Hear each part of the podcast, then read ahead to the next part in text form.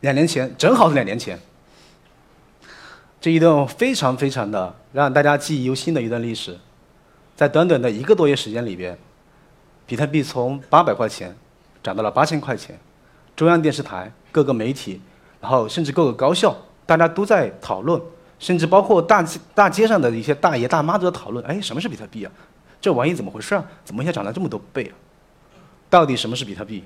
中本聪他在七年前。正好是七年前，他七年前发了发表了一篇一篇非常有影响力的论文，就一个点对点的电子支付体系。在他的这个体系里边，他创造了一个一个技术，这个技术可以实现让我们可以跟全球任何一个地方、任何一个角落上的一个节点，我可以直接向他发送的不仅是信息，有可能是金钱，或者说有价值的一些信息。说这个是比特币的一个来源，它有三个核心的问题要解决：如何在没有一个中心，对吧？一个一个数据存储的结结构下，来保证它的完整性。所以，如何把这个数据化整为零，这个实际上是一个非常一个非常重要的一个基础设计。第二个，分布式网络实际上是一个非常大众的话题。我们记得很多年前我们流行过一种 BT 下载。就大家可以不是说从一个中心的服务器去下载一些电影啊、音乐，而是说大家端对端的去从各自的资源库里面去下载。所以，怎么样去组建这样的一个网络，能够快速的把这些所有的节点能够汇聚起来，形成一个完整的数据库？所以，这个就是分布式网络。当然，最最重要的，它解决了最后一个最核心的问题，就是信任问题。用一个密码学的方式来解决了共识机制，即使没有中心的参与，我有一种方式来保证。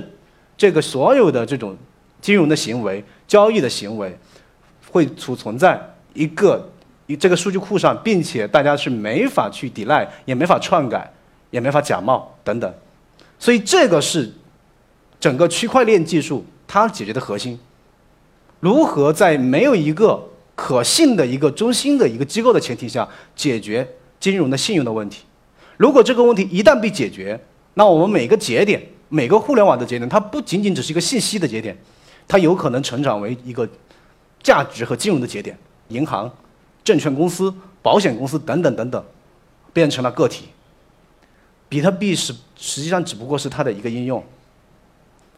我们可以看看比特币的数据，实际上现在全球范围内有五百到一千万的用户，他是拥有比特币的，大概全球有十万个公司，它是支持比特币做成为它的一个支付通道的。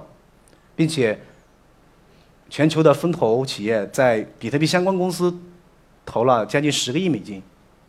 其实这个技术可以用在非常多的领域，比如说公证，就是你把这些，对吧？需要公证的这种信息直接记录在区块链上，是没法去伪造的，也没法篡改的，就不用那么多的公证处一大袋一趟的去跑了。比如说审计，比如四大，比如德勤这块是在做研究，对吧？一样的一样的逻辑，用用一个更。更权威、更有可信的方式。现在四大会计事务所也是因为他们自己多年形成的品牌，也基于他们的信用来做的审计。但是更效率更高、更可信的审计，实际上是基于一个技术来进行审计。包括刚刚提到的跨国支付，包括 IBM 也在啊研究这个物联网，怎么把一个这个一个一个一个网络节点让它具备一些金融的功能。区块链技术这个创造性的技术。我认为它未来有可能能打破国家和主流机构对信用的垄断。那么未来，在金融的这个信用体系这一块，你想获取一个公司的信用是不是好，你可能会看它在信用在区块链上的记录怎么样。第二个的变化，实际上会降低整个我们现在国家监管的成本，它能够极大的降低这个成本，因为这个所有的这种信息，你的交易，你其实其实都是在一个技术上，从技术上它已经无法去篡改。无法可逆，也无法去匿名，也无法去，对吧？去去去修改的这样的一个一个一个数据库上面，所以它会极大的降低我们的监管成本。我认为，我们每个个体，就像我今天，互联网给我们个体赋予了这个信息，赋予了媒体的能力，未来，区块链技术会给我们每个个体赋予金融的能力。我最后还是想用造就这个主题。来结束我今天的演讲。互联网技术造就了我们这三十年信息时代的变革。